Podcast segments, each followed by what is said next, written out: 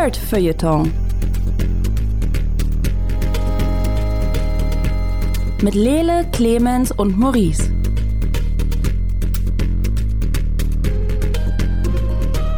Hallo und herzlich willkommen zur 95. Ausgabe vom Nerd Feuilleton Podcast, der einzige digitale hosenlose Podcast, in dem wir sowohl über Herr der Ringe, ähm, Dinosaurier, die vielleicht irgendwann aussterben und Love is Blind sprechen werden.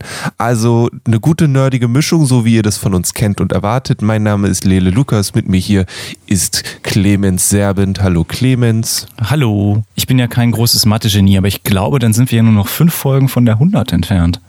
Ja, ja. Da müssen wir eigentlich ja, was ja. Spezielles wir, wir machen, oder? dieses Jahr. Ich, ja, ich denke ja, wir, wir sollten, hm. Also mein erster Gedanke ist eben, das, also ihr werdet mitgekriegt haben, der Maurice ist heute nicht mit dabei. Ähm, der hat wichtige Dinge zu tun. Ich habe dann das erste, was ich dir gepitcht habe, Clemens, war, wir machen eine intensive Too Hot to Handle Staffel 3 Folge. Ähm, dann hast du gesagt, nee, sorry, du bist nach der ersten Folge von Too Hot to Handle Staffel 3 schon wieder ausgestiegen. Ähm, dann habe ich vorgeschlagen, wir machen Love is Blind, Japan. Und ähm, deswegen rede ich da heute ein bisschen drüber. Aber das Einzige, was mir einfällt für extra Special, ist halt zu sagen, komm, wir machen irgendwas richtig Absurdes, was wir uns alle angucken, was wir sonst nie gucken würden und reden dann drüber. Ähm, aber ich weiß nicht, was, was macht man für eine hundertste Folge? Könnt ihr ja irgendwie Zuhörende über Social Media abstimmen lassen, was wir gucken und dann kritisieren sollen. Hm. Ja, also ich habe letztens einen Trailer gesehen für einen Film, der hieß Velocipastor, wo es um einen ähm, Pastor geht, der im Kampf gegen das Böse sich in einen Velociraptoren verwandelt. Und es war ein richtig, also so ein, das ist so ein, so ein Studierende machenden Horrorfilm, Film, ähm, der im Trailer immer wieder eine Pause macht, um Velocipastor zu sagen. Ähm, vielleicht sowas. Aber das wäre ja jetzt nichts, was wir nicht unbedingt nicht gucken würden, oder? Aber würdest du das sonst in deinem normalen Leben gucken? Also würdest du abends sagen, hey, ich habe einen Film mitgebracht für heute Abend, richtig schön, lass mal eine Flasche Wein aufmachen und dann guckt ihr euch Velocipastor an? Also komm, Nee, sowas gucke ich, wenn ich alleine bin. ja genau.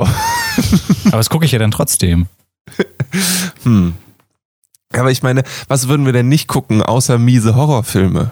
Ich weiß nicht, vielleicht gibt es irgendwie äh, eine schlechte japanische Serienadaption von Natürlich Blond 2 oder so. Irgendwas in diese Richtung hätte ich jetzt gedacht. Oder ein Fußballspiel.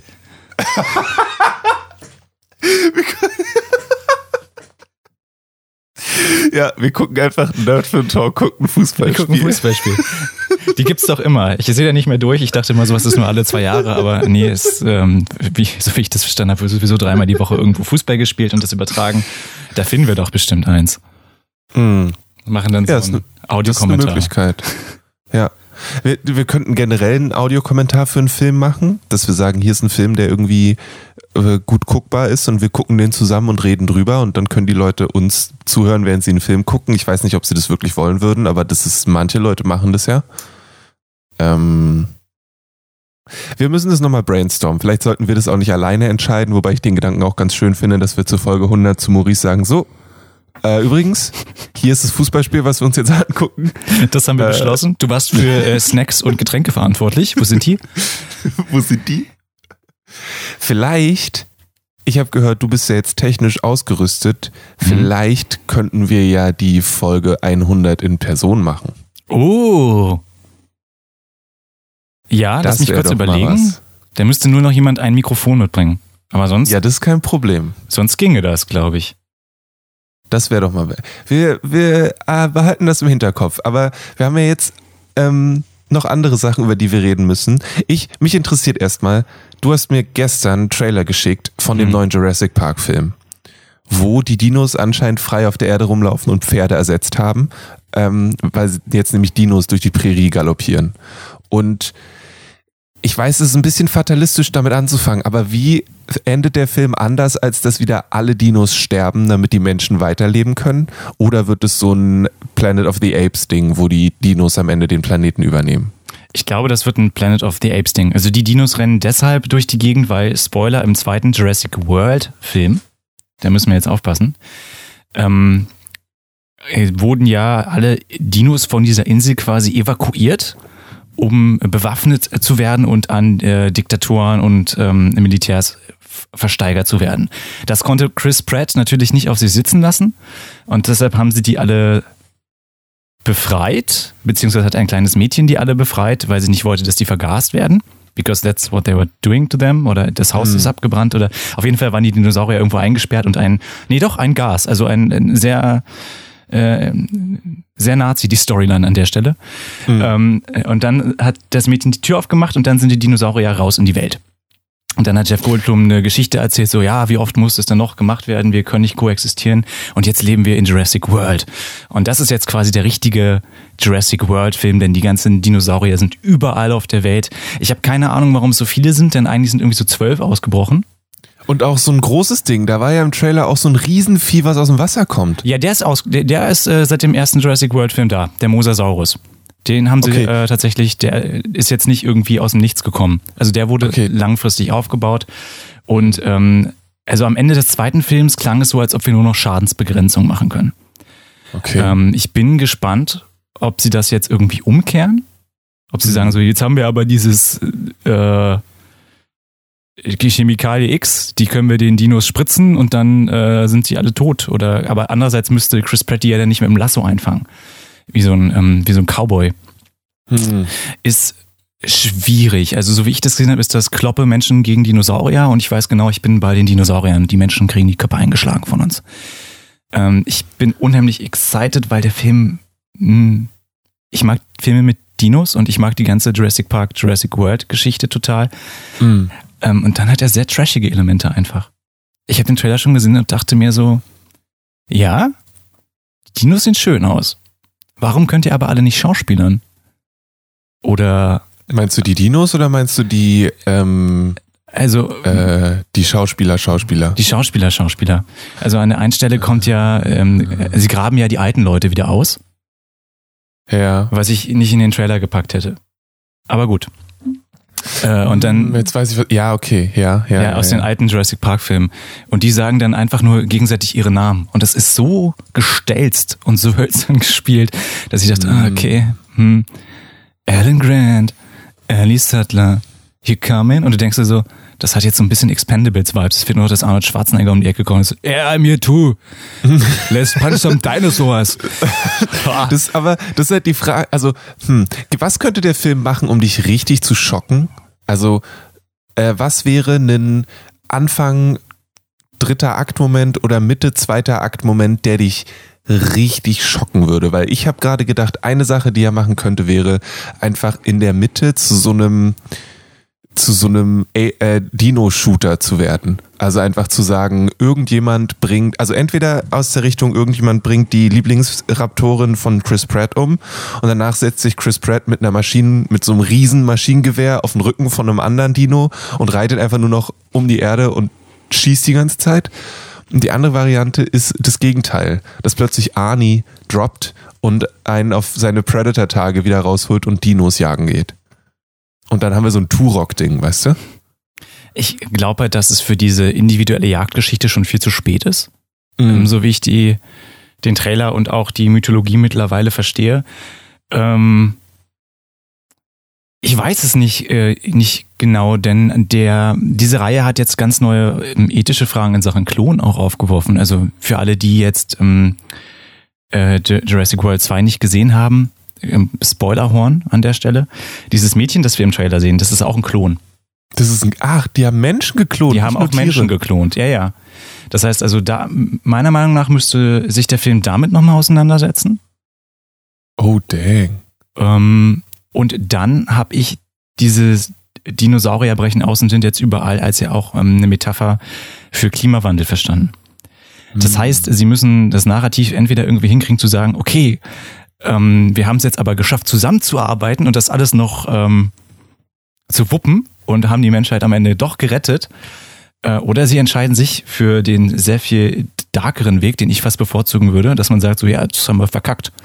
Jetzt äh, können wir uns noch Menschenreservate bauen mit großen Zäunen und hoffen, dass die Dinos da nicht reinkommen. Aber sonst, äh, ich meine, ich weiß nicht genau, laufen die durch Istanbul oder durch den Vatikan in der, in der einen Szene und da sind überall ähm, Raptoren und ja, was willst du machen, wenn die da sind? Ähm, ich freue mich einfach nur, ich, ähm, wie Bolle, weil einfach ähm, Dinosaurier dabei sind, wie zum Beispiel ähm, dieser mit den großen Krallen, der scheinbar, heißt die Claire, nicht mehr riechen kann, wenn sie in der Pfütze ist, was Hm. Bullshit ist, aber ähm, den habe ich halt noch nie on Screen irgendwo gut animiert gesehen. Da freue ich mich schon sehr drauf. Ich hoffe, ehrlich gesagt, dass sie ein paar animatronische Dinosaurier haben und nicht nur CGI. Ja. But who knows? Hm. Ich hoffe, dass sie nochmal Also- in eine ganz andere Richtung gehen. Also ich würde mir echt einen Endzeit-Film wünschen, weil der zweite der Jurassic World-Reihe war ja mehr so ein Haunted House-Film Mhm. auf eine Art und Weise. Und der allererste mh, war ja nochmal so ein, ja, wie eine Kopie von, von Jurassic Park 1. Nur halt abgedatet und der Park ist wirklich aufgemacht worden und so weiter. Genau.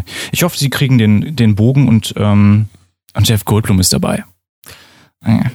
Da freue ich mich schon. Alright. Ja, ich bin auch gespannt. Ich du, vielleicht ist halt einfach danach die, der nächste Film, der vierte Film ist dann der Turok-Film quasi, wo ähm, Chris Pratt, wenn er sich nicht bis dahin selbst auf den Mond geschossen hat, weil seine Frau nicht christlich genug ist, ähm, äh, so mit nacktem Oberkörper und Bogen durchs Unterholz schleicht, um seine geklonte Tochter zu retten oder so. Ich frage mich sowieso, was sie dem verabreicht haben. Der ist nochmal irgendwie beefiger geworden und sein Gesicht ist nochmal, also ich, ich weiß es nicht. Ich finde, Chris Pratt ist, hat so eine ganz komische Transformation durchgemacht, Hm. körperlich, aber halt auch menschlich. Also soweit, dass ich mittlerweile ja auch sage, ich weiß gar nicht, ob es cool ist, den Film zu gucken. Weil Ja. dann kriegt Chris Pratt ja Geld von mir. Ähm, maybe I have to pirate this movie somewhere. Na, also would be illegal. That's, I- Sowas we don't do shit tun. like that. Ja. Außerdem, du gehst, guckst dir den Film ja für die Dinos an und nicht für Chris Pratt. Also, weil, guck mal, wenn du dir den Film anguckst, kriegen auch die Leute, die die Dinos gemacht haben, oder die Dinos Geld. Und ich finde, die kriegen vielleicht nicht so viel Geld wie Chris Pratt, aber das als Motivation, als moralische Grundlage zu nehmen, das ist okay.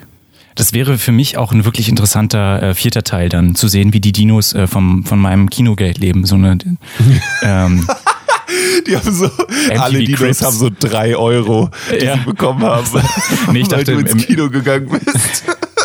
mehr so MTV Crip-Style, dass wir so, heute sind wir bei Blue zu Hause und dann macht dieser Raptor die Tür auf und das ist mein Pool, das ist mein Kühlschrank, da ist alles drin, Schwein, Mensch, lecker, lecker. Ich achte auf ausgewogene Ernährung. Ja, und beim nächsten, beim nächsten äh, Haus, wo sie hinkommen, ist ein Mensch hinter der Kamera weniger, weil er Ja. aufgegessen wurde. Ach ja. Du, sag mal, ähm, wo wir gerade bei, bei Fernsehsachen sind, ähm, bist du in irgendeiner Form aufgeregt oder fühlst du irgendwas, wenn du an die kommende Herr der Ringe-Serie von Amazon denkst? Ich fühle da tatsächlich ganz viel, weil ich Herr der Ringe, ähm, die Herr der Ringe-Filme von, oh Gott, ich habe seinen Namen Oh. vergessen. Oh. Äh, Peter Jackson. Habe ich sehr gefeiert, als ich äh, die im Kino gesehen habe. Und ich war Mhm. vorher damit noch nie in Berührung gekommen und ich fand, das war eine wirklich coole Adaption von Fantasy als Genre und ähm, gute Eskapismus, tolle Filme. Und dann hat Peter Jackson die Hobbit-Reihe gemacht Ja. und hat damit in meinen Augen alles niedergebrannt. Und jetzt sagt Mhm. halt Amazon, was nicht mein Lieblings-Streaming-Dienstleister ist und nicht meine Lieblingsfirma auf der Welt, ähm, wir machen das auch nochmal. Äh, Zwölfjähriger, ich war gerade im Kino und habe zum ersten Mal Herr der Ringe gesehen. Clemens wäre, glaube ich, nicht begeistert, auch weil er gar nicht verstehen würde, was Amazon ist. Ja. Ähm, ähm, der, der Clemens, der die Hobbit-Trilogie gesehen hätte, wäre, glaube ich, äh, bäh, ja, von mir aus. Dann zündet das auch noch an. Ich bin in so einem State von neugieriger Indifference. Mhm. Also ich bin so, okay, Amazon, show me what you got. Ja. Wie siehst du das? Also es gibt, ich, ich frage, weil ähm, jetzt geht langsam so der Publicity-Kram los für die Serie. Ähm, das heißt, es gibt so ein großes, großes Ding in der Vanity Fair mit Bildern aus der Serie und so. Und ähm, ich muss auch sagen, ich habe ja The Wheel of Time nicht geguckt. Ich glaube, das sollte ich nochmal machen, mir mindestens da eine Folge angucken, um ein Gefühl zu kriegen, wie die das machen. Ähm, und jetzt sind hier halt Fotos aus der Serie und ich meine, ja, du kannst halt, ich meine, wenn du einmal Kate Blanchett als Galadriel hattest, ist es egal, wen du danach als Galadriel hinstellst, es zieht nicht auf dieselbe Art und Weise. So. Das denke ich mir Also- halt auch. Also wer immer irgendwie zum Beispiel einen Saruman spielt, dann denke ich mir so, du bist aber nicht Christopher Lee. Ja, also die, aber ich glaube, die kommen gar nicht erst vor. So, Ah, aber okay. Galadriel spielt tatsächlich eine Rolle. Ähm, die sieht auch cool aus. Das ist, also ich glaube schon, dass die das gut machen werden und so. Es, es ist halt einfach nicht Kate Blanchett im Wald mit diesem Licht und so weiter und so fort. Aber so wird's halt auch nie wieder passieren und damit muss ich mich dann einfach abfinden. Ich kenne mich im Herr der Ringe-Universum tatsächlich nicht gut genug aus. Ich habe die Bücher so nebenbei gelesen. Ich fand die unglaublich langweilig und die Filme sind eher so mein Ding. Aber auch die habe ich nicht so religiös geguckt. Ich finde die großartig, aber ich habe auch zum Beispiel die Hobbit-Filme noch nicht angefasst. Auch weil mir 50 Prozent der Menschen, mit denen ich drüber rede, sagen, dass sie komplette Moppelkotze sind. Ähm, aber jetzt sind hier so Sachen dabei, die doch, doch schon ganz cool klingen, weil dann geht es zum Beispiel darum, dass zum Beispiel ähm, ein gewisser Prince During, der vierte, der ähm, der Prinz of the bustling subterranean realm of Khazad-dûm. Das heißt, es geht auch um die Leute, die in Khazad-dûm gewohnt haben. Und das finde ich dann spannend, weil die graben ja irgendwas aus, was dann schief geht. Und dann gibt's eine Zwergenprinzessin, wo ich sagen muss, you cowards give the dwarf woman beards. Also warum hat die kein einziges Haar im Gesicht? Ich dachte, die ist eine Zwergenfrau. Was soll das? Ähm, so.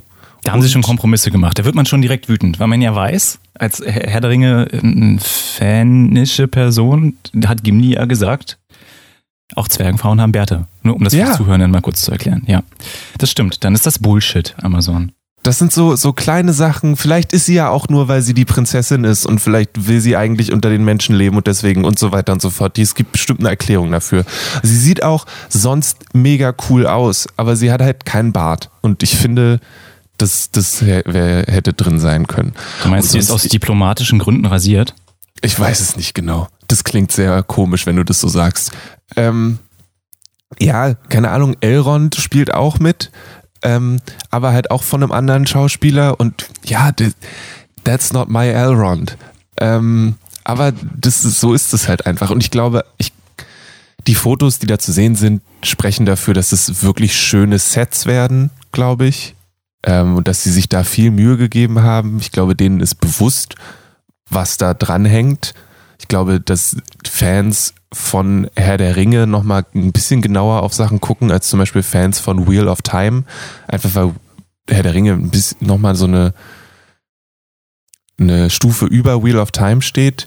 Ähm, und ich hoffe halt so ein bisschen, das ist so eine ähnliche Hoffnung, die ich bei Star Wars auch manchmal habe, wobei ich mir die Serien da nicht so gut bin, die anzugucken, dass sie es schaffen, auch Geschichten zu erzählen, die weniger zu tun haben mit dem, was wir schon kennen.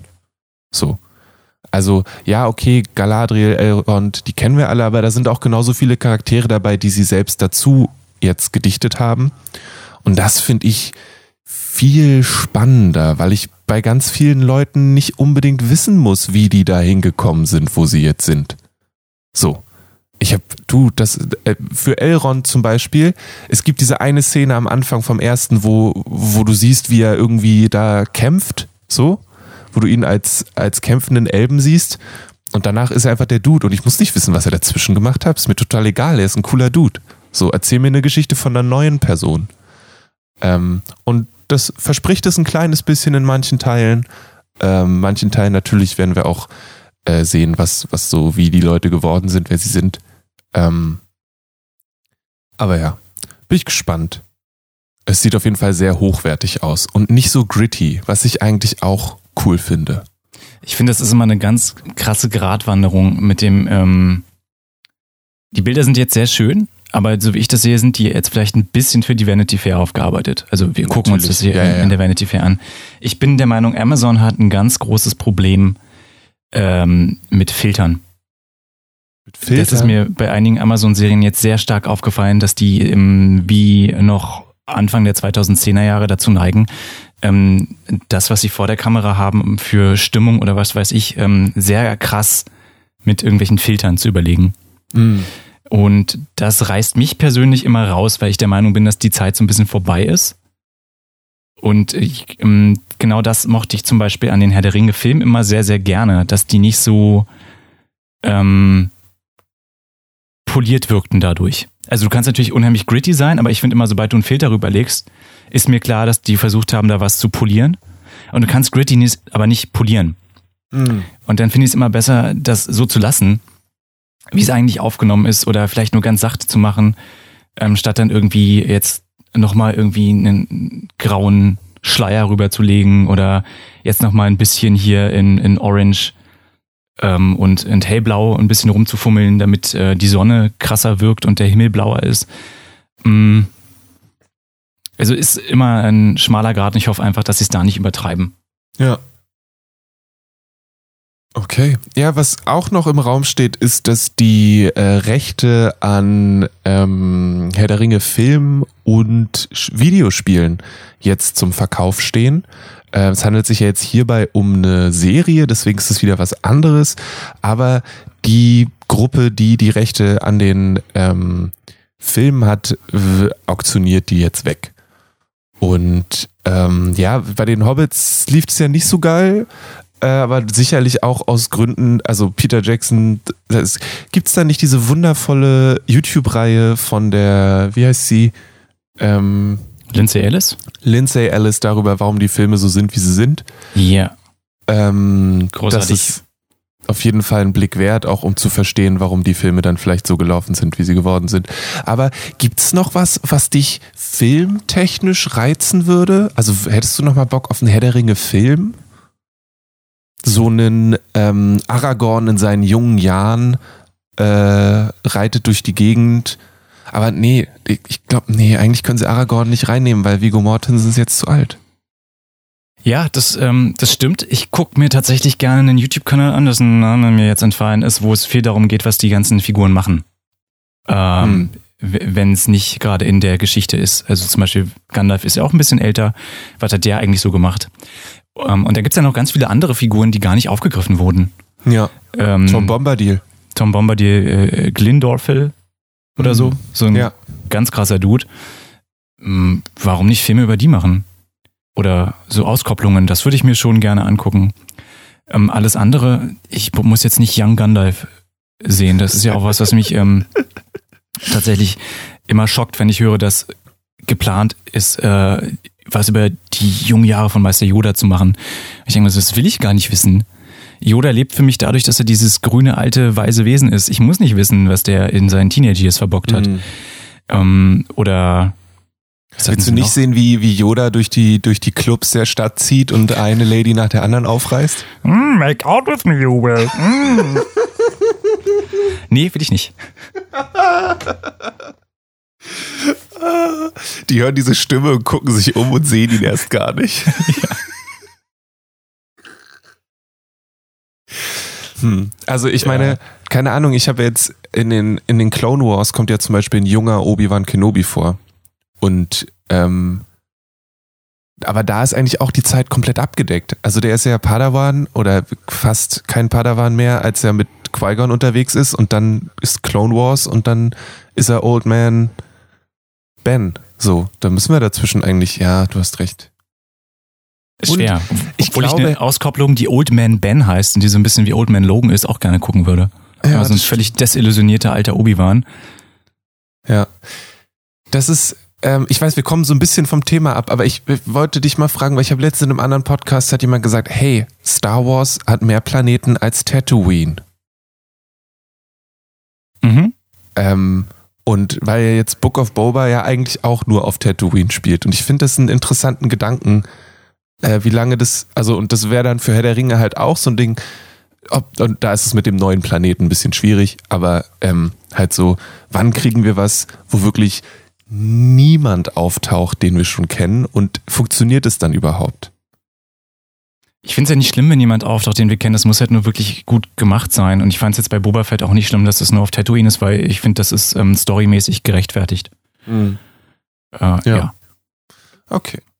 Na gut. Also Herr der Ringe, ähm, irgendwann geht's da los. Dies, gibt's, gibt's die ersten Sachen. Am Wochenende, äh, nachdem wir diesen Podcast aufnehmen, gibt's den ersten Teaser-Trailer. Ähm, und genau. Und ich glaube auch, ich, ja, Ich habe es schon mal gesagt, ich bin echt, finde es da spannend, neue, also alte Charaktere wieder auftauchen zu lassen, weil die in meinem Kopf zumindest schon sehr an die Schauspieler gebunden sind. Also ein Aragorn, der nicht Vigo Mortensen ist, ist halt auch kein Aragorn, oder? Für dich und mich definitiv. Ich glaube, wir sind halt so eine Bubble aber im Fandom, weil wir die Bücher nicht wirklich gelesen haben Mhm. und äh, mit den Filmen daran geführt wurden. Ich glaube, Personen, die zum Beispiel die Bücher wirklich verschlungen und geliebt haben, können sich da bestimmt noch ganz andere Leute vorstellen. Oder haben sich vielleicht auch jemand anderen vorgestellt. Äh, oder jüngere Leute, die ähm, jetzt die Filme damals nicht irgendwie im Kino oder im, im impressionable Alter äh, gesehen haben, die sich vielleicht denken, ja, es sind halt so alte Klamotten. Ne? Darf man ja auch nicht vergessen, es gibt ja Leute, die sind irgendwie mittlerweile 20 Jahre jünger als wir, dürfen auch ins Kino gehen oder Amazon gucken. Vielleicht brauchen die einfach einen neuen Aragorn. Das ist, ähm, also Theaterstücke werden ja auch immer wieder aufgeführt mit anderen Leuten, die das spielen. Und ich Ja. finde das jetzt nicht verkehrt zu sagen, in Filmen und Serien ist das auch so. Ich finde Remakes mit anderen DarstellerInnen total legitim. Ob es dann für mich ist, ist eine ganz andere Sache. Das hast du sehr schön gesagt. Ich habe schon das T-Shirt im vom inneren Auge gehabt, wo drauf steht Not my Aragorn. Aber ähm, vielleicht muss ich da nochmal drüber nachdenken. Ähm, ich habe mir vorgestern die erste Folge von Love is Blind Japan angeguckt. Lede, was ist Love is Blind? Ich sehe da nicht mehr durch. Amazon haut so viel raus. Ich dachte, Love is Blind Netflix. ist das, wo sie. Ich bin heute, äh, ich, habe noch keinen Kaffee getrunken. Ähm, Netflix haut so viele komische Dating-Shows raus. Ich dachte, Love is Blind ist das mit, äh, mit diesem Special Effects Maker, wo sie alle Tiere sind. Nee, ich weiß gerade nicht mehr, wie das heißt, aber das ist nicht. Love is Blind hat eine unglaublich dumme und wahrscheinlich auch ein bisschen beschissene Prämisse. Erzähl mir davon. Also, du hast eine Gruppe von Frauen, du hast eine Gruppe von Typen, die wollen alle heiraten, weil es bisher nicht so gut funktioniert hat. Die sind zwischen 37 und 28 Jahren alt, ähm, natürlich äh, größtenteils konventionell attraktiv. Ähm, und die Idee ist folgendermaßen, die sind für zehn Tage äh, an diesem Set und es wird nicht ganz aufgeschlüsselt, wie es genau ist, aber im Endeffekt sitzen sich immer äh, Männlein und Weiblein in zwei geschlossenen Räumen gegenüber und sehen sich nicht, sondern hören sich nur. Und unterhalten sich dann, können sich Fragen stellen, quatschen und das ist die einzige Basis, auf, die sie, auf der sie sich kennenlernen am Ende, also im Laufe dieser Gespräche kann es passieren, dass sich zwei Menschen richtig gut verstehen und die eine Person zur anderen sagt, hey, hättest du Bock, mich zu heiraten? Und wenn dann die zweite Person sagt, ja, dann dürfen sie sich tatsächlich sehen. Dann sind sie ja verlobt und äh, drei, dann haben sie, dann verbringen sie drei Wochen Zeit miteinander, wo sie immer noch begleitet werden, filmisch. Und dann sollen sie heiraten. Ähm, was dann wahrscheinlich theoretisch auch noch Teil der Serie ist. Äh, dass es entweder dazu kommt, dass sie heiraten oder halt, dass sie vorher sagen, no, fuck off, ist nicht das, was ich wollte. Und ähm, ich habe mir jetzt die erste Folge angeguckt von Love is Blind Japan. Ich weiß nicht genau, ob ich mir noch mehr angucke, ähm, weil mir die Folge eigentlich schon alles gegeben hat, was ich gerne wollte. Sie hat mir unter anderem einen Typen gegeben, der da sitzt und sagt, also ich glaube ja, dass die Küche die natürliche Domäne der Frau ist und ähm, ich würde mich auch nie anmaßen, da einzugreifen. Und so eine Frau hätte ich gerne. Und wenn sie noch putzt, dann ist es richtig, richtig nice. du sitzt so da und bist so, ach du Scheiße. Ähm, und wartest dann darauf, dass die mitkriegen, mit wem sie es da zu tun haben. Ähm, weil das Schöne ist, also, oder es ist tatsächlich ziemlich schön, finde ich, dass die natürlich zwischen den Gesprächen miteinander reden. Ähm, Mhm. Und du hast so Momente, wo sowohl die, wo so die, die älteren Ty Typen, ähm, die halt nicht ganz so fesch sind, wie die, wie die jüngeren Typen an so einem Tisch stehen und so sind so, yo, glaubt ihr, wir können wirklich irgendwas noch reißen? Weil ich habe irgendwie das Gefühl, wir sind voll, voll eine andere Generation. Und dann unterhalten die sich halt darüber so ein bisschen. Ähm, aber du hast auch zum Beispiel einen ähm, relativ niedlichen Typen, der Comedian ist und ähm, der dann anfängt, ziemlich viel mit einer ehemaligen Balletttänzerin zu schnacken und dann äh, kommt es da tatsächlich auch in der ersten Folge schon zu einem Antrag und der wird auch angenommen. Und dann gibt es so einen schönen Moment, wie er bevor, also weil klar ist, dass er das jetzt macht, ähm, hat er so einen schicken Anzug an ähm, und dann feuern ihn die anderen Dudes so an und die stecken so die Köpfe zusammen und sagen sich nochmal coole Sachen und dann geht er halt los und macht es. Und äh, dann kommt er wieder raus und ähm, macht so ein bisschen so äh, wie nicht den Naruto-Run, aber er hat halt so die Arme hinter sich und macht so irgendwas von wegen Flugzeug und kommt dann da raus und kommt wieder in diesen Raum, wo alle anderen stehen und niemand reagiert darauf, dass er da ist. Und dann hält er so an, guckt sich so um, so, so warum seid ihr alle so still? Und dann vergeht noch eine Sekunde und dann fangen sie an, ihn zu feiern. das war einfach so schön. Also irgendwie auf so einer ganz basalen Art und Weise ist es einfach schön, den Menschen dabei zuzugucken, wie sie in dem Moment unglaublich glücklich sind. Ähm, und ich habe keine Ahnung, ob das anhält oder ob ich wissen möchte, ob das anhält. Aber in dem Moment sind sie mega happy und es fühlt sich einfach gut an, ihnen dabei zuzugucken, wie sie das feiern. So. Ähm, und sonst sind die Gespräche teilweise ja, und dann gibt's natürlich diese Momente, wo, wo, wo sich zwei Leute sehr gut unterhalten und die eine Person anfängt, irgendwie da irgendeine Form von Gefühle zu entwickeln und dann aber mitkriegt, wie sich eine andere Person auch sehr gut mit dem Menschen unterhält und dann so ist, ja, was denn jetzt? Also, so. Wie, wie äh, hältst du das denn aus, Ida? Ich meine, du bist ein sehr. Ich glaube, mal, deswegen gucke ich immer Mensch nur eine Folge. Ah, okay. Weißt du? Ich gucke diese eine Folge und dann ist so ein bisschen mein, mein Level erreicht und dann muss ich entweder lange Pause machen oder ich gucke halt nicht mehr weiter. So. Ähm, aber ich sitze schon da und ähm, winde mich ein bisschen in meinem Sessel. Ähm, das passiert auf jeden Fall. Äh, und ganz, also, und ich weiß, das ist ein bisschen doof gesagt, weil die Menschen haben unterschiedliche Leben, aber ja, das mit dem, ich muss jetzt unbedingt heiraten, um jemanden zu finden, ist so ein bisschen so, hey, hast du mal in den Spiegel geguckt? Ich verstehe ja, dass, also, dass du die richtige Person haben willst, aber ihr seid alle so attraktiv, dass ich mir nicht vorstellen kann, dass ihr dafür in eine Fernsehserie gehen müsst. Aber da hängen natürlich noch andere Gründe dran und das ist sehr simplist, also sehr runtergebrochen von mir, wenn ich das so sage und sicherlich nicht fair gegenüber den tatsächlichen Gefühlen der Menschen. Deswegen möchte ich das, äh, ja, ist schwierig. Es heißt jetzt Love is Blind Japan, das heißt, wir haben auch noch andere Länder? Ja, es gibt noch Love is Blind Brazil. Es gibt, glaube ich, auch noch US und es gibt auch Deutschland tatsächlich.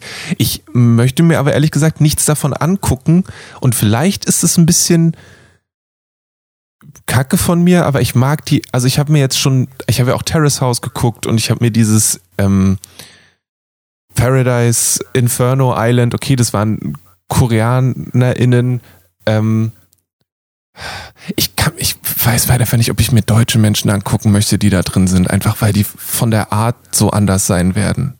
Oder meine Erwartung ist da irgendwie so. Ich weiß nicht, ob das fair ist oder ob das nicht auch ein bisschen Racism mit reingeht, aber so, ich will halt nicht sehen, wie Dieter sagt, was er sich für eine Frau wünscht, weil das geht mir wirklich am Hintern vorbei. That's too real oder? Also du willst ja auch irgendwie eine Art von Eskapismus haben. Ja. So geht's mir. Ja. So, und dann hilft das, wenn das ein anderes Land ist und die Sprache vielleicht anders ist und du da noch irgendwie eine, eine Art Hürde hast auch und deinen Kopf ein bisschen anstrengen musst. Ansonsten hast du das Gefühl, du guckst RTL. Ja. Ja. Und. Verstehe ich. Also ja, wenn, wenn, wenn mal wieder ähm, ein bisschen Leerlauf ist, was so äh, Trash-TV angeht oder halt einfach so, nicht Trash-TV, weil es ist gut produziert, aber halt so ähm, Soap, soapy Stuff dann glaube ich, kann Mensch da mal reingucken. Weil bis auf den einen Typen, der halt sagt, seine Frau soll gefälligst in der Küche bleiben, ähm, war da jetzt noch keine schlimme Person dabei in dieser ersten Folge. Und ich glaube aber, dass die Frauen unter sich schnell mitkriegen werden, was das für ein Typ ist. Und dass sie dann vielleicht sagen werden, gut, wir reden nicht mehr mit dem. Und allein deswegen würde es sich vielleicht lohnen, weiter zu gucken, damit er irgendwann niemand mehr mit ihm spricht. Aber äh, ich weiß es nicht genau. Ähm, aber sag mal, Clemens, du hast dir die erste Folge von Two Head Too Hot to Handle Staffel 3 angeguckt und bist sofort wieder ausgestiegen. Was ist da los? Ich dachte, das jetzt hier, jetzt wo Maurice nicht da ist, können wir hier richtig Und dann hau, hau ich dich hier so rein und bin so eine derbe Enttäuschung. Es tut mir leid, ich habe es wirklich versucht. Ich äh, habe ja die, die erste Staffel sehr geliebt Ja, same. und die zweite dann auch noch ein bisschen. Mhm. Und die dritte Staffel ging los und die Leute wurden vorgestellt und sie waren alle horny und es war Beach und ich dachte, das habe ich jetzt aber alles irgendwie schon gesehen und ich fand auch die anderen Leute sympathischer. Ja. Also es war jetzt diese Staffel niemand dabei, bei dem ich dachte, I can grow to like you. Mhm. Mm, Und vielleicht ist es hart oberflächlich, ähm, aber ich habe mich zweimal auf diese emotionale Reise begeben Ja. mit diesen Menschen und ich weiß nicht, ob ich das jetzt nochmal unbedingt haben muss. Mhm. Vielleicht fange ich nächste Woche wieder damit an und bin total drin. Das kann ich jetzt nicht vorhersehen, aber mein aktueller Stand ist, dass es mich gar nicht mehr reizt und dass es nicht geholfen hat, dass du bei den Leuten, sie sind zwar irgendwie Charakter, aber ich habe das Gefühl, sie haben ihre Charakter bekommen. Vielleicht war das in den anderen Staffeln auch schon so, aber dann haben die Leute da ihre Charakter besser gespielt. Ja. Ja. Ich glaube aber, dass es richtig wichtig ist eigentlich, dass du in irgendeiner Form eine emotionale Bindung zu denen aufbauen kannst. Das hat die erste Staffel, finde ich, richtig gut geschafft. Ähm, wie gesagt, aus der zweiten, ich werde dieses Bild, wie dem diese Schabe auf der Stirn landet, ist einfach so großartig. Und an mehr kann ich mich auch kaum noch erinnern. Ich weiß noch, dass wir uns mal zwischendurch Screenshots hin und her geschickt haben von den Blicken, die die austauschen, ähm, zwischendurch, wenn irgendwie sehr interessante Sachen passieren. Ähm, aber da war die, die zweite Staffel dann nicht mehr so. Aber ja, vielleicht gucke ich, ich guck mir die, ich glaube, ich gucke mir die erste Folge mal nochmal an. Vielleicht finde ich ja was. Und sonst ist es halt richtig stupide Unterhaltung für Und- eine Dreiviertelstunde. Und wenn du irgendwas findest, dann schick mir gerne einen Screenshot, vielleicht bin ich dann auch wieder auf dem Shit. Weißt du, vielleicht komme ich dann wieder rein. Aber aktuell, äh, ich habe da überhaupt keinen, ich habe keinen Draht zu irgendwem. Mhm. Okay. I don't, I don't care about these people. Ähm, äh, Und vorher dachte ich irgendwie so, ja, okay, in der ersten Staffel gab es ja heißt sie Chloe oder so. Ja. Die kam halt irgendwie rein, die war so ein bisschen ditzy, hat sie, glaube ich, selber über sich gesagt. Mhm. Und ich dachte, du bist irgendwie stulle, aber dich mag ich. Ich hoffe, dir passiert nur Gutes in dieser Serie. Und ähm, solche Personen gab es in Staffel 2 dann auch und dann gab es auch Menschen, die man attraktiv finden konnte. Ich finde sie jetzt auch alle nicht, ah, das ist hart logistisch, das ist natürlich auch super subjektiv. Aber Wenn das ist super wichtig für so eine für so eine Serie. Wenn du Ja. sowas wie Too Hot to Handle guckst und nicht nachvollziehen kannst, warum die sich heiß finden, dann funktioniert es halt auch nicht. Und das ist jetzt in der Staffel bei mir der Fall. Also ich habe jetzt Mhm. niemanden dabei, wo ich sage, oh, hot. Ja. Ah, too hot, too hot to handle. Da muss man, ja, just got that. Ah, ähm, ja. Sorry, too hot to handle. Vielleicht komme ich irgendwann wieder, wenn ihr Staffel 4 macht Hm. oder so. Oder, Wird es ja auch auf ich- jeden Fall geben. oder ich bin ja, ich verstehe ja bis heute nicht, warum nicht irgendwann mal jemand auf die Idee kommt, von diesen ganzen Reality-Shows ähm, eine Battle Royale-Edition zu machen. Also was ich damit meine ist, du nimmst die Leute aus allen Staffeln und packst die da zusammen hin. Ich will auch immer noch mal, dass es eine Germany's Next Topmodel Staffel gibt, wo halt alle GewinnerInnen von den letzten 16 Jahren gegeneinander antreten. Und das wird so ein Deathmatch-Ding und die müssen alles machen, so die schlimmsten Challenges, die dümmsten Shootings und am Ende ist dann ähm, Germany's Ultimate Next Super Top Model. Das ist dann einfach Und nur Germany's Topmodel. Nicht mehr Next, Germany's Next Topmodel, sondern das ist genau. einfach nur noch Germany's Topmodel. Äh, So. das, aber ich meine, ein paar von den Leuten sind ja in anderen Serien dann auch aufgetaucht. Also Chloe ist ja auch nochmal woanders aufgetaucht. Und der eine Dude war ja auch, äh, hast du, oh, da gab es dieses wunderschöne Video, wo die, ähm, wo sich der Typ zwischen zwei oder drei Leuten unterscheiden muss, äh, entscheiden musste und dann sich für einen, also unter einen gesagt hat, nee, du bist es nicht. Und dann hat sich unter ihr der Boden geöffnet und sie ist durchgefallen. Wo war das? Was ist das? Und, und das, das ist auch irgendeine Dating-Show. Und niemand wusste, dass es mit ihr passiert. Also, die, die stehen da halt alle. Und er sagt halt, du bist es nicht. Und plötzlich geht unter ihr der Boden auf und sie fällt einfach runter. Und ihr Blick und sein Blick sind einfach unglaublich. Die Serie heißt Love Trap. Und die Idee ist, die Menschen tun so, als ob sie Single sind. Also eine von denen tut so, als ob sie Single sind, aber sie haben halt eigentlich schon Partner. Sie sind nur da, um bis zum Ende zu kommen, das Geld zu kriegen. Ähm, und genau. Also es ist, genau, deswegen heißt sie Love Trap. Okay, da stehen drei, äh, drei Damen stehen vor ihm, so ein bisschen so eine Bachelor-Situation. Das ist ein sehr Ja. hässliches Schloss oder sehr hässlich äh, pompöses Haus. Er hat so ein halb aufgeknöpftes weißes Hemd und der sieht unheimlich angestrengt aus, weil er sich jetzt entscheiden muss, glaube ich. Oh, und dann sagt der Moderator, David, who of the girls is a love trap? Bum, bum. Es wird spannend. Die Musik intensiviert sich. Die Kamera fährt raus. Sie sehen alle halbwegs gelangweilt aus. und er sagt Cherie und ein kreisrundes Loch öffnet sich im Boden und Cherie verschwindet. Fernsehgold. Ich finde das so gut. Vor allem die anderen, sie sind so, oh mein Gott. Cherie ist gerade in ein Loch gefallen. Oh, der, der, David guckt auch dementsprechend. Das ist gut, dass du mir das geschickt hast. Ich hoffe, das ist äh, spannendes Podcast-Programm. Das muss definitiv in die Shownotes, damit die Leute wissen, wovon wir sprechen. Wie haben die das gebaut? Ich will auch so ein Loch haben. Das erinnert mich so voll an Dagobert Duck und seine, ähm, so die, die Wege, wie er die Leute aus seinem Geldspeicher wieder rausgeschmissen hat. Ja, das stimmt. Okay. Also hätten wir das auch geklärt. Ähm, Dating-Shows, wir sind prinzipiell dabei. Sie müssen halt nur gut sein. Die Leute sollen gut aussehen, bitte, weil äh, wir sind äh, auch, was das angeht, manchmal ein bisschen simpel. Aber wir sind uns bewusst, dass wir simpel sind. Also sind wir nicht so schlimm. Ähm, aber Clemens, du hast nicht, also du bei Too Hot to Handle bist du rausgefallen, aber bei The Boys hast du es bis zum Ende durchgezogen. Richtig. Ich habe jetzt die ersten Staffeln The Boys auf Amazon Mhm. ähm, geguckt. Äh, hatte da nie großes Interesse dran, weil mir immer gesagt wurde, ja, das ist voll krass, voll, das ist voll die darke Superhelden-Parodie. Und wenn ich halt eins nicht mehr sehen kann, dann sind es äh, sind's darke Superhelden und Superhelden-Parodien. Ähm, stellte sich raus, der einzige Mensch, der das, glaube ich, richtig äh, gepitcht hat, war Maurice hier in unserem Podcast. Dang. Äh, auf, auf den habe ich aber, glaube ich, damals nicht gehört. Because that's, nein, aber jetzt ganz im Ernst, das machen wir ja miteinander. Ne? Leute stellen so Sachen vor und sagen, das ist voll geil. Wir ignorieren uns einfach gegenseitig und kommen ein halbes Jahr, zwei Jahre später und sagen, ich habe den geilsten neuen Scheiß entdeckt.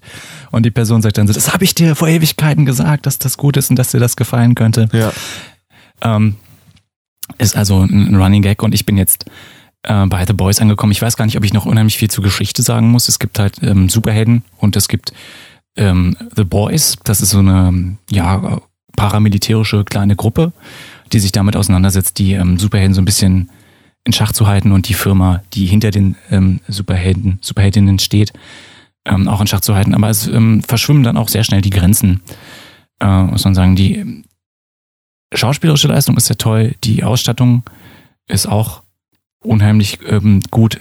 Jetzt kommen wir auf die, was ich vorhin angesprochen habe, dass Amazon dazu neigt, diese furchtbaren Filter zu benutzen. Hm. Ich finde, ähm, es hätte die Serie sehr viel besser getan, wenn man nicht die ganze Zeit diesen Grauschleier drüber hätte. Mhm. Also es ist sehr, sie nehmen aus den Hauttönen sehr viel Rot raus. Und die Leute sehen alle so ein bisschen grau aus Ja. dadurch. Und ähm, ich finde das schade, gerade weil du ja dann doch recht colorvoll äh, Costumes hast. Ähm, ja. Es ist sehr, sehr, sehr, sehr, sehr, sehr, sehr, sehr, sehr blutig. Hm. Ja, das sind die Boys. Das ist, äh, das ist, glaube ich, auch ein Garth Ennis Joint und deswegen ähm, ist da Blut, äh, ja, Haupt, Hauptbestandteil. War jetzt aber nicht schlimm. Also es hat Mhm. narrativ immer gepasst. Es hat nur dadurch, ähm, es, es gibt so eine Tötungsinflation. So eine Kurve quasi. Und dadurch hast du kein, also hatte ich nicht, und ähm, Helena hatte das auch beschrieben, kein, kein großes Gefühl, wenn jemand stirbt. Mm. Was in gewissen Story-Momenten ein sehr großes Manko ist. Ja. Ähm, es ist alles sehr verworren. Es macht sehr viel Spaß und wir haben das jetzt innerhalb von einer Woche durchgeguckt, die zwei Staffeln. Also es, es ist unterhaltsam und ich, äh, ich liebe dieses Team so ein bisschen. Also mir ist mal wieder aufgefallen, Achtung, Clemens holt die, die Storytelling-Kiste raus. Die Boys sind ja die Ninja Turtles. Mhm. Du hast ähm, Mother's Milk, der so ein, ähm, so ein Vatertyp ist, ähm, sehr durchdacht, sehr auf die Eskalation und ähm, er ist ein totaler Leonardo. Dann hast du äh, Frengie, der ähm, bisschen impulsiv, aber ein totaler Bastler ist, der total krasse Sachen bauen kann, der so ein Superhelden, der durch Aggression ähm, seine Kraft zieht, der hat da so eine Bombe gebastelt, die ihn halt mit Xanax äh, volldröhnt. Total Donatello.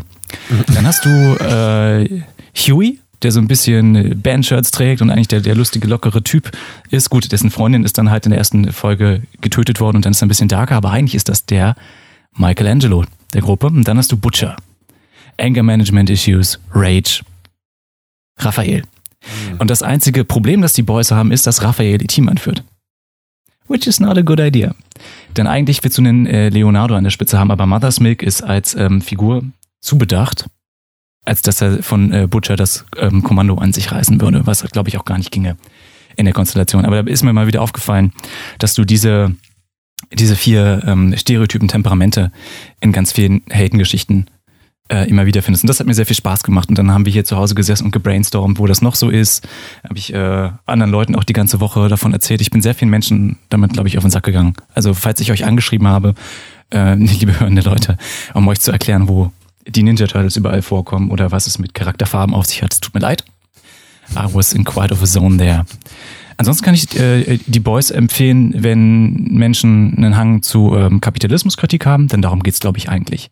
Mhm. Ich habe die Boys so wahrgenommen, das ist quasi unsere Welt und wenn es Superhelden gäbe, gerade in den USA, ähm, das wäre, glaube ich, ganz genauso. Ja.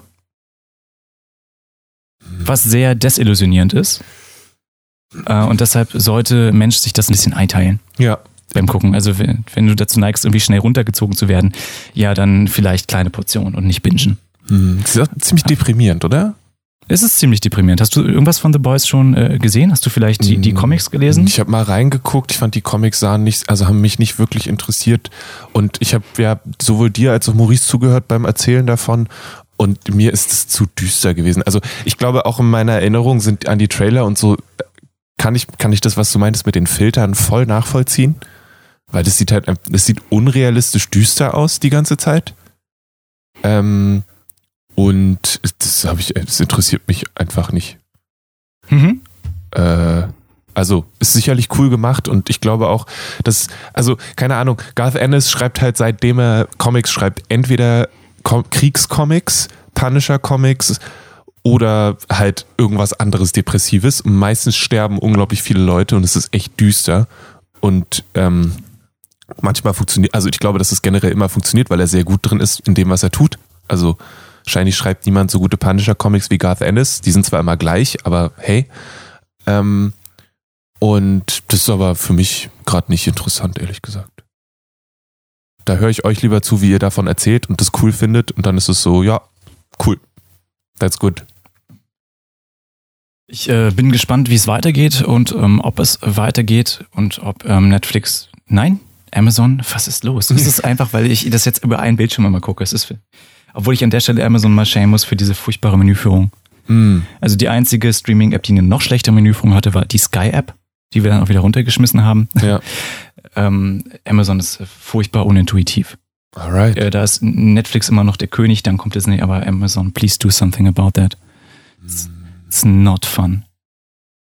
Alright. Ich würde an der Stelle, wir mal so noch, wir haben noch äh, zwei kleine Empfehlungen. Du hast noch ein, angefangen, ein Buch zu lesen, wenn du schon drüber reden möchtest. Also dann The Good Good Pig und ich würde gerne nochmal von die Abenteuer des Robin Hood erzählen. Immer gerne, Lele. Ich bin ein großer Robin Hood-Fan. Schieß los. Robin Hood ist ein Brettspiel tatsächlich. Ähm, ich weiß nicht, ob du schon mal von Die Helden von Andor gehört hast. Das ist ein kooperatives Spiel, wo du verschiedene Abenteuer erlebst mit Helden, die du tatsächlich quasi aussuchst. Und von denselben Machern ist die Abenteuer des Robin Hood. Ähm, das heißt, du spielst es, du kannst es zu zweit spielen oder du kannst es bis, bis zu vier Leuten können zusammen spielen. Ähm, es ist ein bisschen wie ein Choose Your Own Adventure Spiel. Es gibt ein Buch dazu, was du liest, wo die Geschichte erzählt wird und wo erzählt wird, was du jetzt machen musst und wie das funktioniert und so weiter. Das ist alles Teil dieser Geschichte.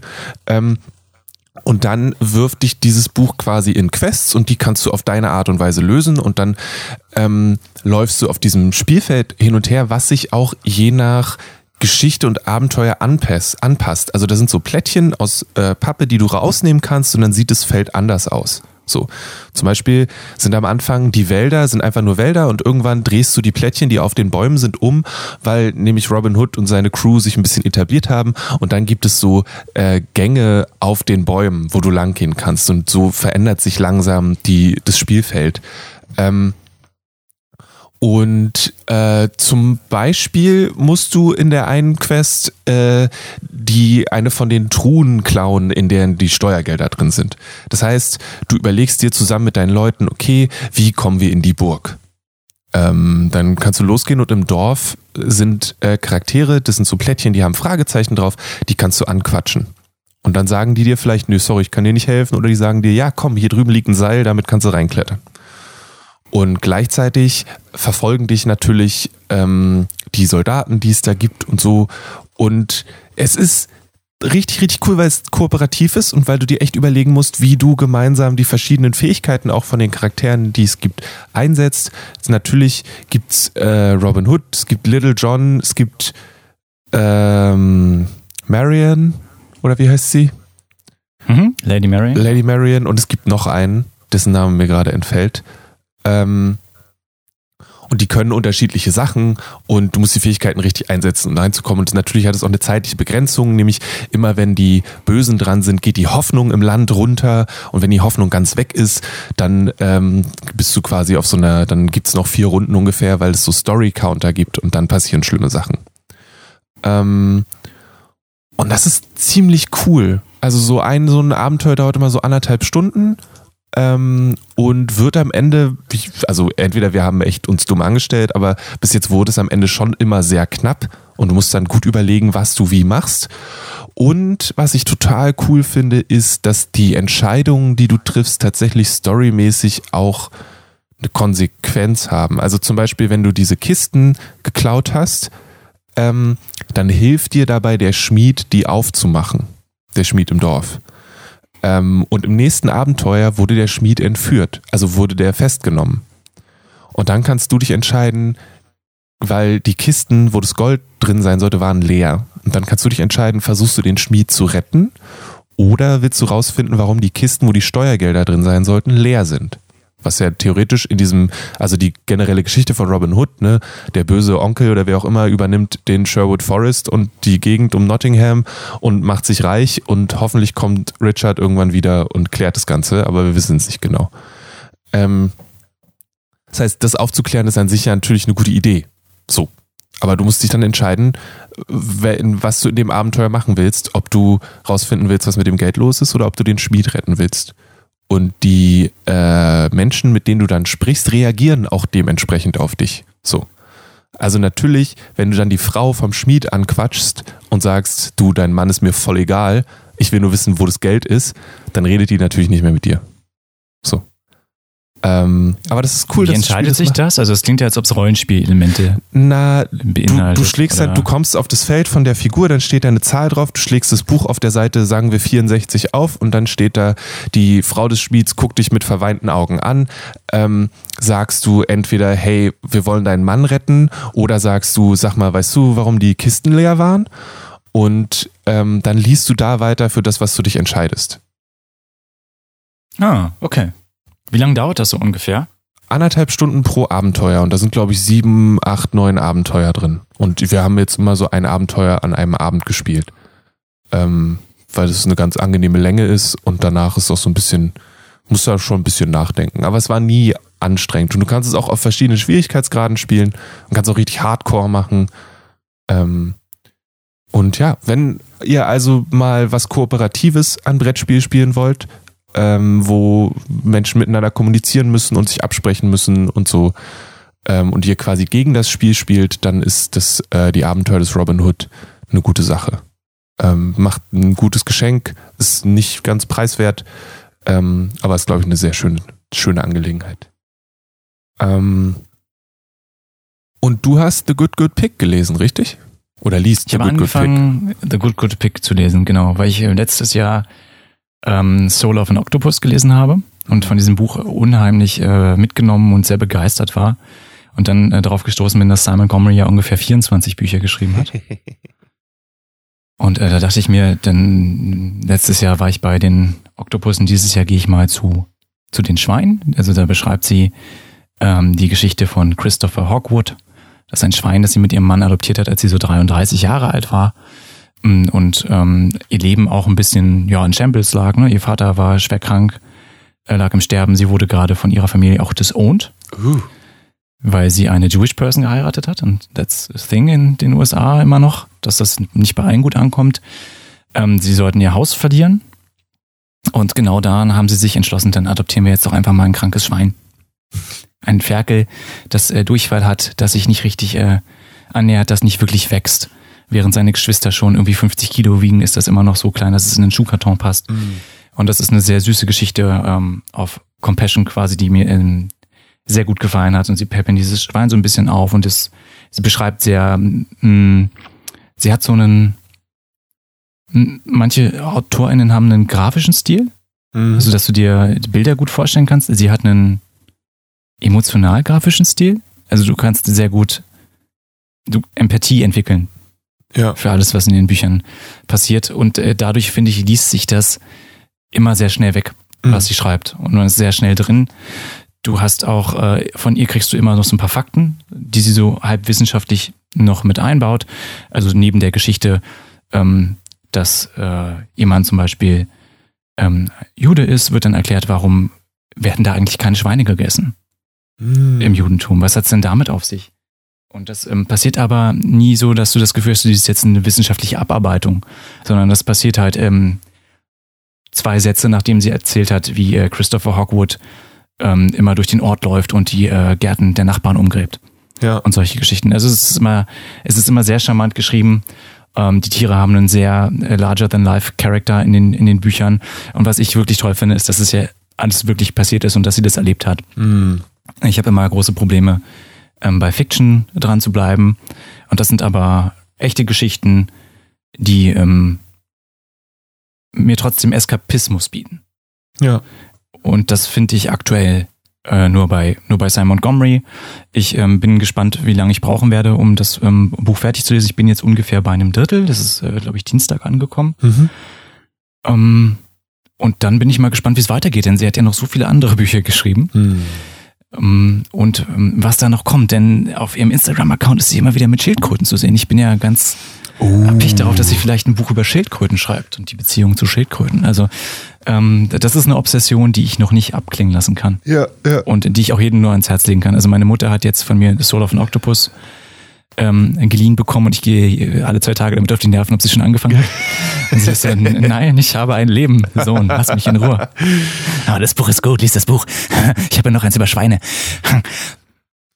Ähm, kann ich echt, echt jedem ans Herz legen. Ja, ich musste da an die äh, Queer Eye Folge denken mit dem Animal Rescue, wo ja auch ein Schwein, mindestens ein Schwein in diesem Haus gewohnt hat. ja. Ist es dann so ungefähr? Also bleibt es bei dem einen Tier bis jetzt oder haben sie sich oder also Also die haben immer sehr, sehr viele Tiere. mh, Ähm, und das letzte Wort über die Anschaffung von Tieren hat ihr Ehemann. In, jetzt nicht aus patriarchalen Gründen, sondern einfach, weil sie reisende Autorin ist mh, und sie ist gerne mal ein halbes Jahr nicht da. Deshalb sagt er, der die ganze Zeit da ist und sich um die Tiere dann kümmern muss. Ja oder nein?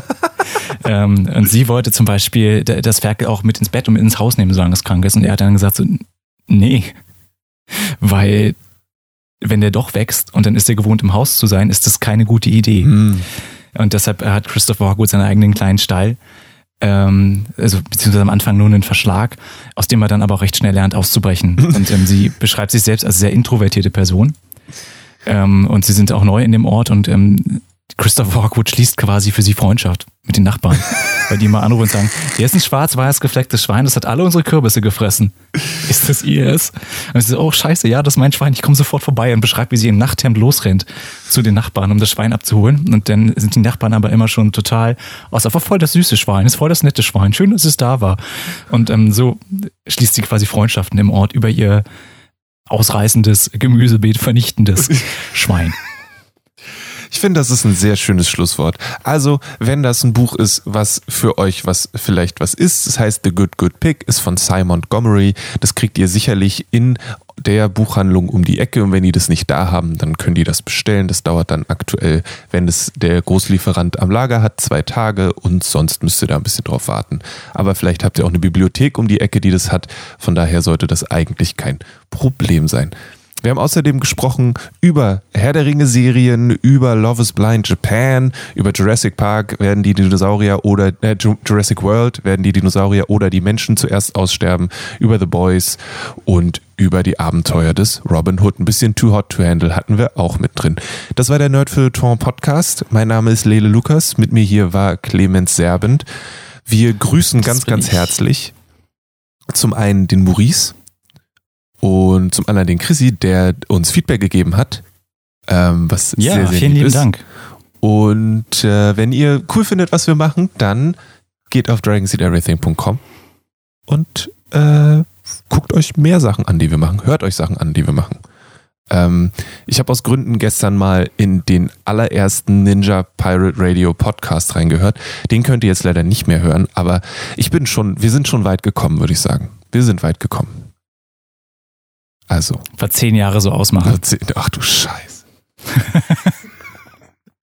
Bis zum nächsten Mal in diesem Theater. Bleibt gesund, lasst euch nicht ärgern und ähm, tragt eure Maske. Tragt eure Maske.